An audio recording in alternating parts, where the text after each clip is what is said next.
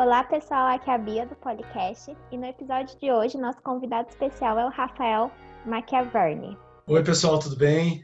O Rafael é formado em Engenharia Mecânica pela Poli em 2004, com mestrado no ITA e trabalhou por 14 anos na Embraer.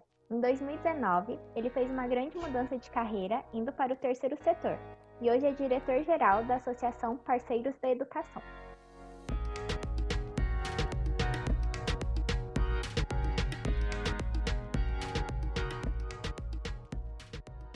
Vamos começar falando um pouco sobre seu período de poli. Você poderia me falar um pouco mais sobre essa época? Você fez alguma atividade extracurricular, como grupos de extensão ou iniciação científica? Ah, eu lembro com muito carinho do meu tempo de poli. É, foi, bom, acho que como muitos, né, que estão ouvindo o podcast, eu tive aquele impacto inicial, né, de é, não esperar, né, o tamanho da dificuldade, mas e eu acho que isso se mantém conosco na Poli, né, por todos os anos. Bom, fiz muitos amigos e aprendi bastante. Gostei muito de é, viver é, na cidade universitária, conviver, né, com as pessoas da cidade universitária. Acho que é uma experiência muito rica estar Poli e perto de outras faculdades e institutos. E eu fiz no segundo ano uma iniciação científica na matemática aplicada e era basicamente a gente desenvolvia pequenos modelos, soluções de máquinas que fossem é, educativas para um, é, se colocar num museu de matemática ou de ciências, por exemplo. E depois, no terceiro e quarto anos, eu fiz iniciação científica com o professor Emílio Carlos Nelly Silva, da Mecatrônica, com Bolsa FAPESP, e a gente tra trabalhava especificamente com mecanismos flexíveis, né? É, com MIMS, então, foi muito relevante essa experiência para eu entender o método científico, pesquisa, simulação, otimização, e me ajudou também muito na, na carreira acadêmica, né? Foi, foi um impulsionador, assim, para a minha carreira acadêmica. Ah, bem legal. Mais algum outro ensinamento que a Poli gerou que você leva para a vida toda? Olha, acho que a Poli nos ensina a lidar com desafios. É meio chavão falar isso, né? Mas é que é tão verdade que é difícil de falar aqui, de não falar, né? O quanto que ali a gente é desafiado, né, intelectualmente e acho que aprende a, a encarar, né, certos problemas. Fora as amizades, né, que são coisas que a gente leva, é, a questão de trabalho em equipe, gestão do tempo, então, foram, foram ensinamentos importantes assim que a Poli me trouxe. É, a Poli ensina a gente a ser resiliente, né? Exato. E depois da Poli, você foi fazer mestrado no ITA. Então, você fez parte do Programa de Especialização em Engenharia, o PE. É uma parceria bem interessante entre o ITA e a Embraer.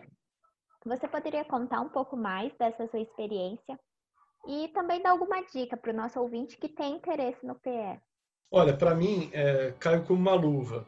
É, foi foi o, o, programa ideal, né? Até um, foi um amigo meu de poli, né, o Vicente é, Tiatia, que me recomendou, foi ele que viu isso, e, porque eu estava num momento muito de, é, dividido entre fazer um mestrado acadêmico eu já tinha até aplicado para uma bolsa FAPESP na linha de pesquisa que eu estava seguindo na iniciação científica, depois do meu trabalho de formatura, né, de otimização estrutural, e que, queria, uma parte minha queria muito fazer um mestrado acadêmico, e eu também tinha uma coisa assim, mas será que eu devo fazer um mestrado já? Ou eu deveria ir para a indústria, né, porque eu sempre quis trabalhar com desenvolvimento, eu deveria ir para lá, ter contato com os problemas reais e depois voltar para o mestrado. Isso era uma coisa que estava muito na minha cabeça na época. O programa, o PL foi uma junção das duas coisas. Eu acho que ele foi ideal para mim porque eu tinha um mestrado acadêmico no ITA, né?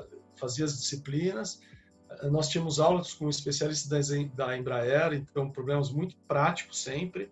E depois eu também sabia que depois de 18 meses, né, na minha época, 18 meses, eu estaria trabalhando uh, na Embraer. Né? E aí a coisa mais legal ainda foi depois de começar a trabalhar, eu escolhi o tema da minha dissertação. Na minha dissertação, eu trabalhei com um tema que era o meu trabalho, basicamente. Então, era muito ligado ao meu trabalho. Então, era uma potencialização de mão dupla, assim. E me ajudou muito. Então, portanto, para aqueles que têm nessa essa questão de trabalhar com desenvolvimento de produtos, né, desenvolvimento de tecnologia, trabalhar como engenheiro na área técnica e uma veia também para o mestrado, é, é o programa ideal, né? Então, recomendo demais.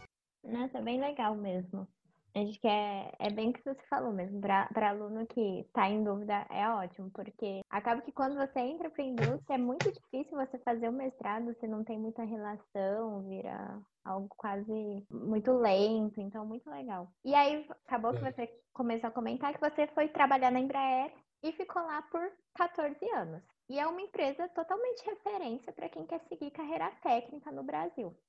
Como que era seu dia a dia? Como que foi um pouco da evolução da sua carreira nesses 14 anos? Eu trabalhei durante 10 anos com desenvolvimento de produto. Tive muita sorte de trabalhar no desenvolvimento de quatro diferentes produtos, né? Então, de pegar essa fase de período assim sui generis, até eu diria, na, na indústria aeronáutica, de ter tanto produto sendo desenvolvido.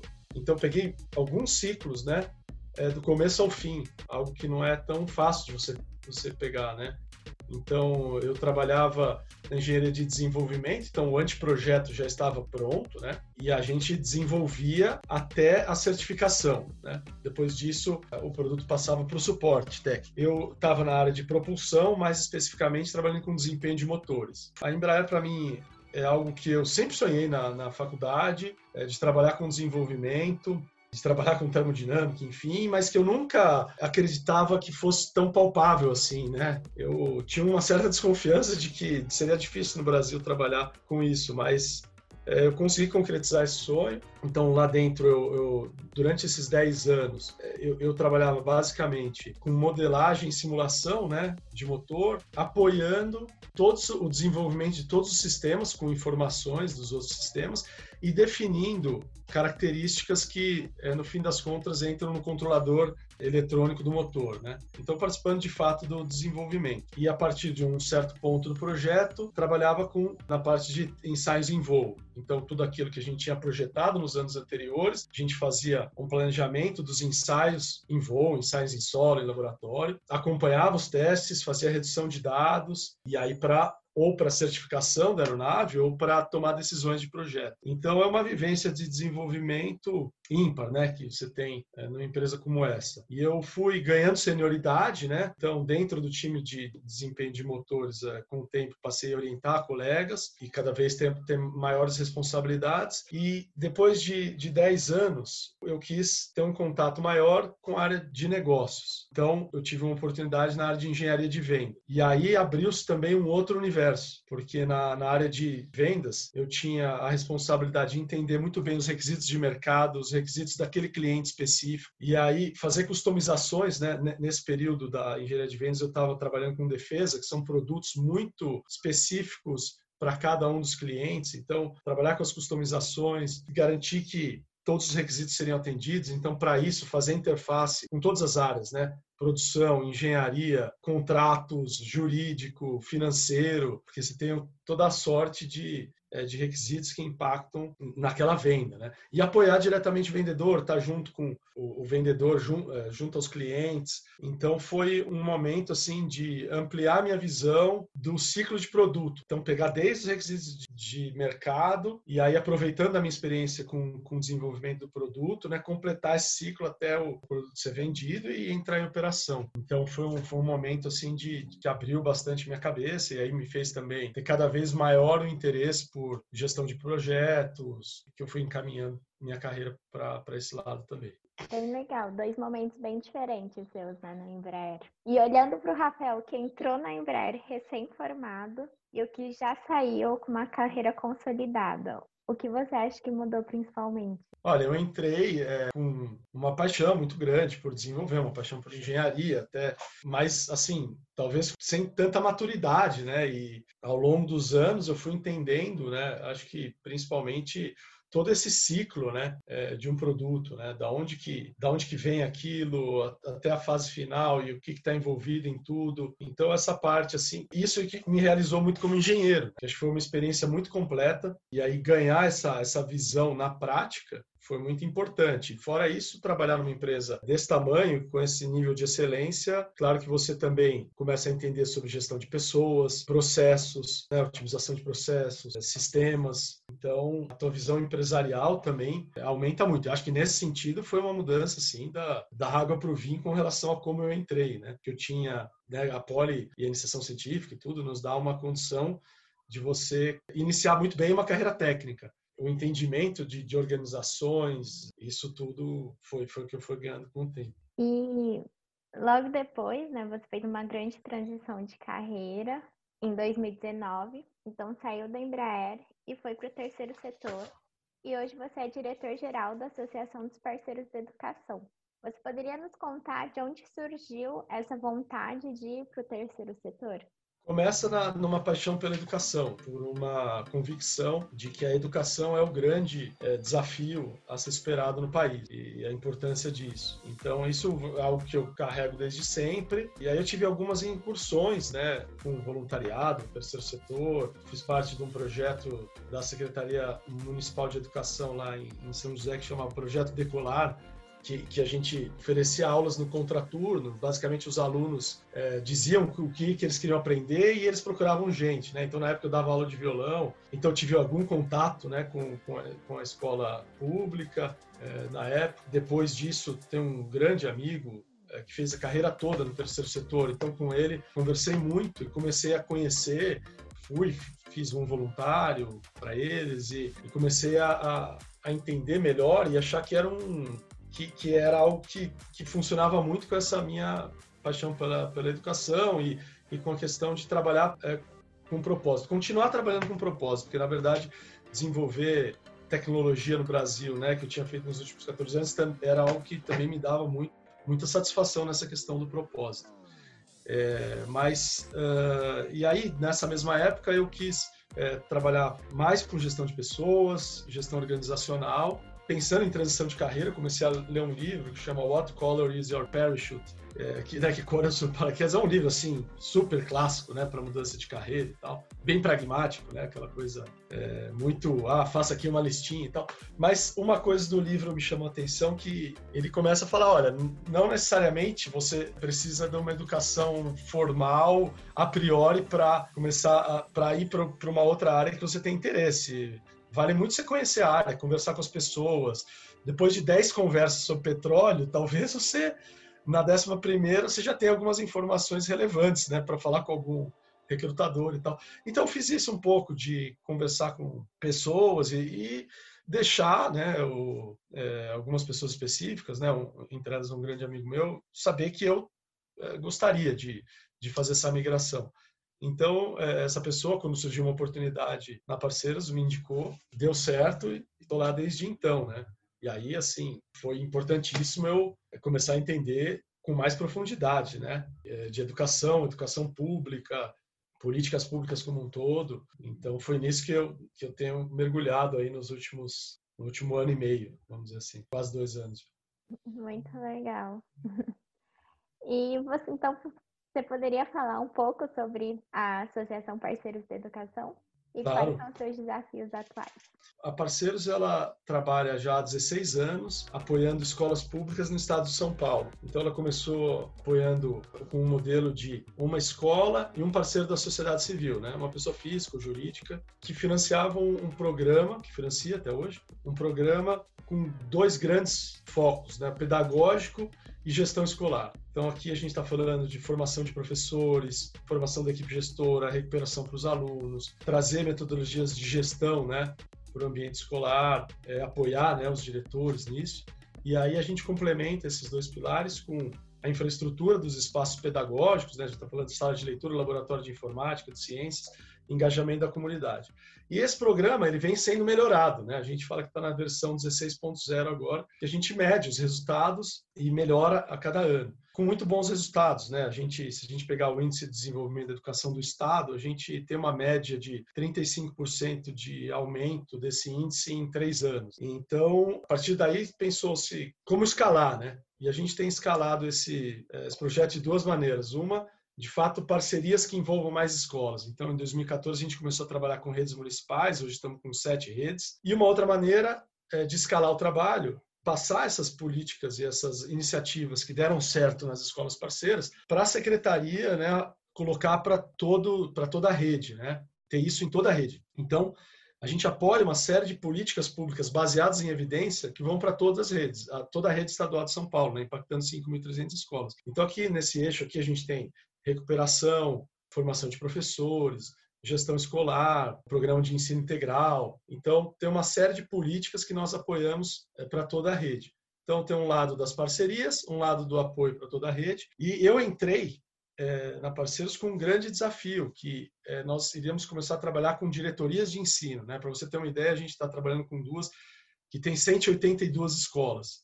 É maior do que oito redes estaduais. Né? Já é, um, é, um, é uma coisa gigante e o melhor dela é porque como a gente está trabalhando com essas unidades que chamam diretoria de ensino, aquilo que a gente aplica né, e tem bons frutos nessas duas diretorias pode ser facilmente replicável é, em outras diretorias do Estado. A gente, no Estado de São Paulo, tem 91, né? no território da capital são 13, para vocês terem uma ideia. Então, eu entrei nesse momento de fazer essa, essa expansão, que de fato ocorreu. A gente conseguiu praticamente dobrar o número de escolas com isso, e ao trabalhar com essas é, diretorias de ensino, também a gente conseguiu fazer que o nosso trabalho ganhasse escala pela replicabilidade, né, de você colocar uma coisa na diretoria de ensino e ser facilmente replicável em outras diretorias.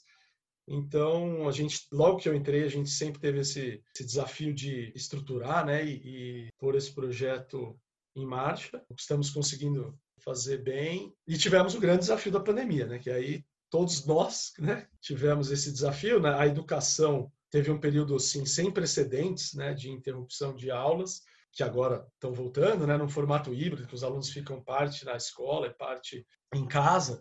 Então, a gente está com esse desafio de como apoiar né, o ensino híbrido, num cenário em que a gente precisa recuperar as habilidades defasadas, precisa recuperar um ano de aprendizagem. Então, o desafio é esse: garantir que, que a recuperação dos alunos seja bem feita e num cenário em que eh, a gente trabalha com uma rede que a gente tem uma grande quantidade de alunos é, sem conectividade. A gente tem uma o próprio ensino híbrido em si já é uma já traz um, um desafio de como você organiza o tempo que, a, que o estudante está na escola, o tempo que ele está em casa. Então isso é super difícil. Então todas essas a parte socioemocional, né, que é muito afetada, né, de saúde mental que foi muito afetada pela pandemia. Então basicamente nós temos esses desafios, né, e, e de garantir essa recuperação garantir que eles tenham a conectividade para o tempo que não estiver na escola, que a escola saiba se organizar, saiba acompanhar, e os desafios eh, socioemocionais são bem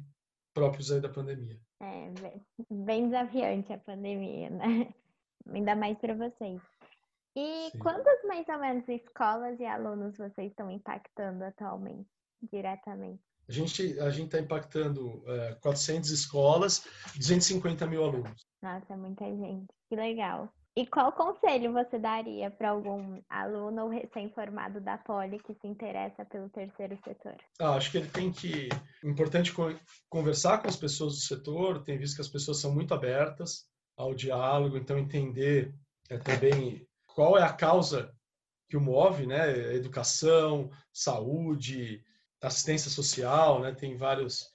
Eu tenho, eu tenho um amigo engenheiro que foi para o Médicos Sem Fronteiras, então entender, acho que ele tem que entender qual é a causa dele, ir atrás de conhecer as organizações, as pessoas, conversar bastante. Vai achar politécnicos por aí, todas essas organizações.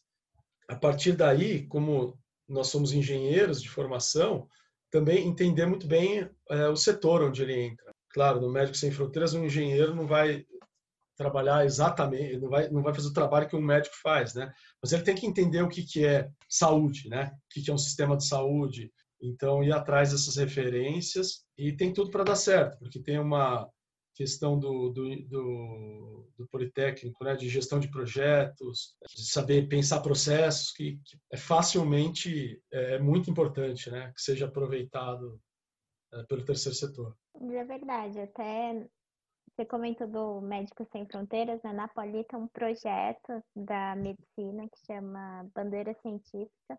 E apesar de majoritariamente serem médicos que vão atender e tudo mais, tem também o setor da Poli que faz saneamento básico, ou então é, adaptação de cadeiras de rodas e tudo mais. Então acho que super dá para usar as habilidades que a gente aprende na engenharia em diversas, em diversas áreas né, do terceiro setor. Isso é muito legal. Você falou da, da saúde, me lembrei do professor Raul, né? Da mecatrônica da Poli, do trabalho que ele está fazendo com respiradores, né?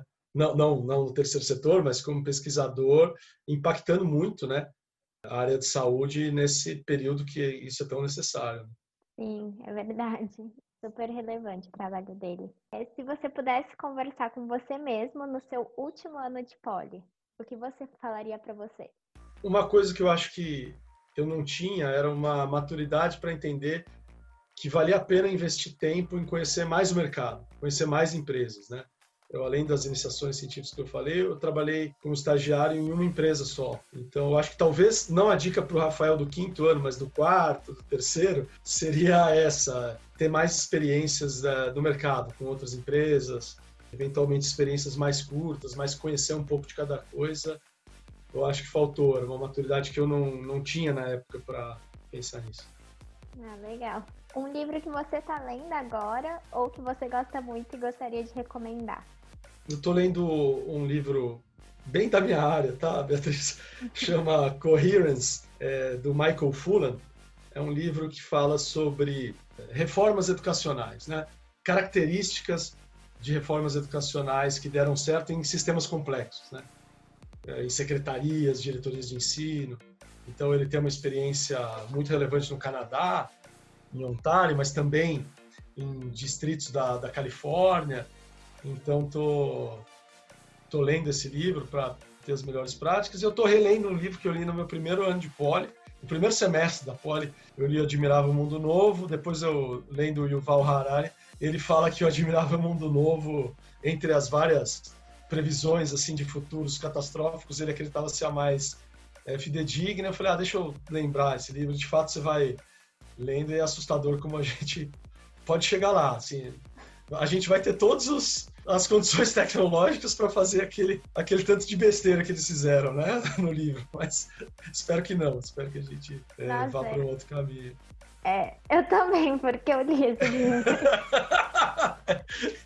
Acho que a gente vai segurar a, a, os ímpetos todos e vamos levar toda a, a biotecnologia e a inteligência artificial para um lado muito melhor do que o do livro. Mas, como o Yuval eh, recomendou, eu falei, ah, deixa eu ver o que, que era mesmo. E, e aí eu fui lendo, assim. É bem, é bem engraçado. Assim, é assustador, né? É, acho mais assustador. e uma pessoa que te influenciou na sua vida? O, putz, uma é muito difícil, Beatriz. Eu vou, vou citar algumas aí bem rapidinho para a gente não consumir todo o tempo do podcast. Mas assim, a minha mãe me deu essa coisa da educação, né? Como educadora, ela trouxe isso, educação, leitura, importância. É, depois o meu pai, muito com a questão de, de ética de trabalho. Eu tive um professor na Poli que me inspirou essa coisa do acadêmico e do prático, que foi o professor Eurialio de Jesus Zerbini. Eu, eu, sinceramente, eu não sei se ele está na mecânica ainda. O Zerbini? É. É, ele aposentou faz uns três anos, eu acho. Três anos. E, e ele me impressionava essa questão dele estar tá muito na prática, no dia a dia da prática, tá na, na, no mundo acadêmico com uma sofisticação absurda. Isso aqui foi uma, algo muito inspirador, assim. Depois eu tive um, a pessoa que fez a minha mentoria, basicamente, na Embraer, que era um engenheiro chamado Rodolfo Colares, que abriu assim minha cabeça do jeito que ele via os problemas e soluções, assim, primeiro que ele identificava coisas que ninguém estava pegando e, e, as soluções que ele vinha eram muito fora da caixa, assim, uma pessoa muito brilhante. Tentei me, me inspirar muito nele, né? E depois, como gestão de pessoas, eu tive o meu último gerente na, na Embraer, que é o Vagnaldo Teles, assim, que em duas palavras ele fazia muita gestão por desempenho e resultados, mas com uma parte humana muito forte. Isso aí me, me inspira para o trabalho que eu faço hoje com o time, né?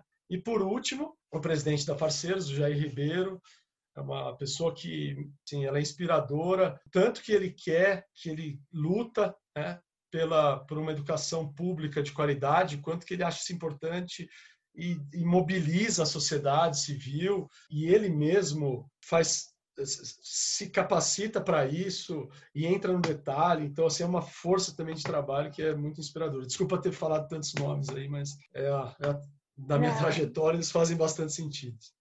Não, muito legal.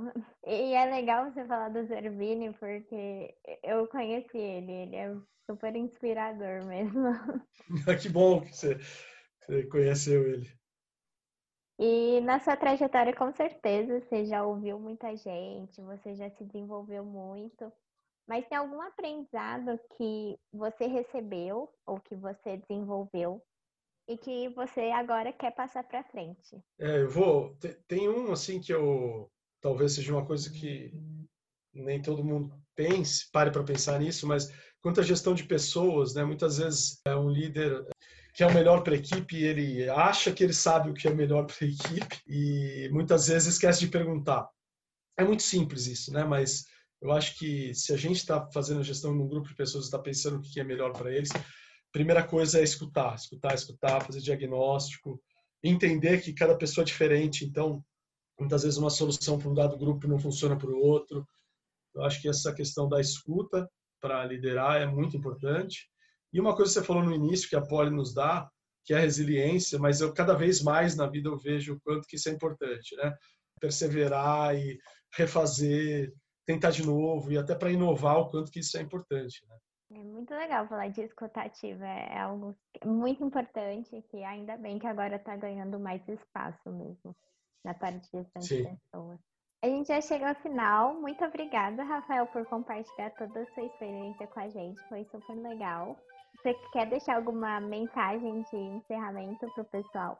Ah, eu que agradeço, achei ótimo, fiquei é, surpreso com o convite, adorei é, falar com a comunidade politécnica, né? Tenho um carinho imenso, assim, para as pessoas que estão já né, no, no meio do curso. Eu acho que a mensagem é essa que eu falei um pouco de conhecer né, as várias possibilidades que a gente tem de atuação profissional, conversar a fundo. As pessoas, muitas vezes, a gente acha que não, mas as pessoas estão disponíveis para falar o que elas fazem. Né? Em geral, a gente gosta de contar da nossa vida e do que faz. Então, ah, estou na dúvida se eu vou trabalhar em banco, se eu vou para a indústria, se eu fico aqui e faço. Ah, pega um dia e faz cada coisa, sabe? Talvez você consiga até isso. Passar um dia com uma pessoa sendo sombra, e entender é, no detalhe.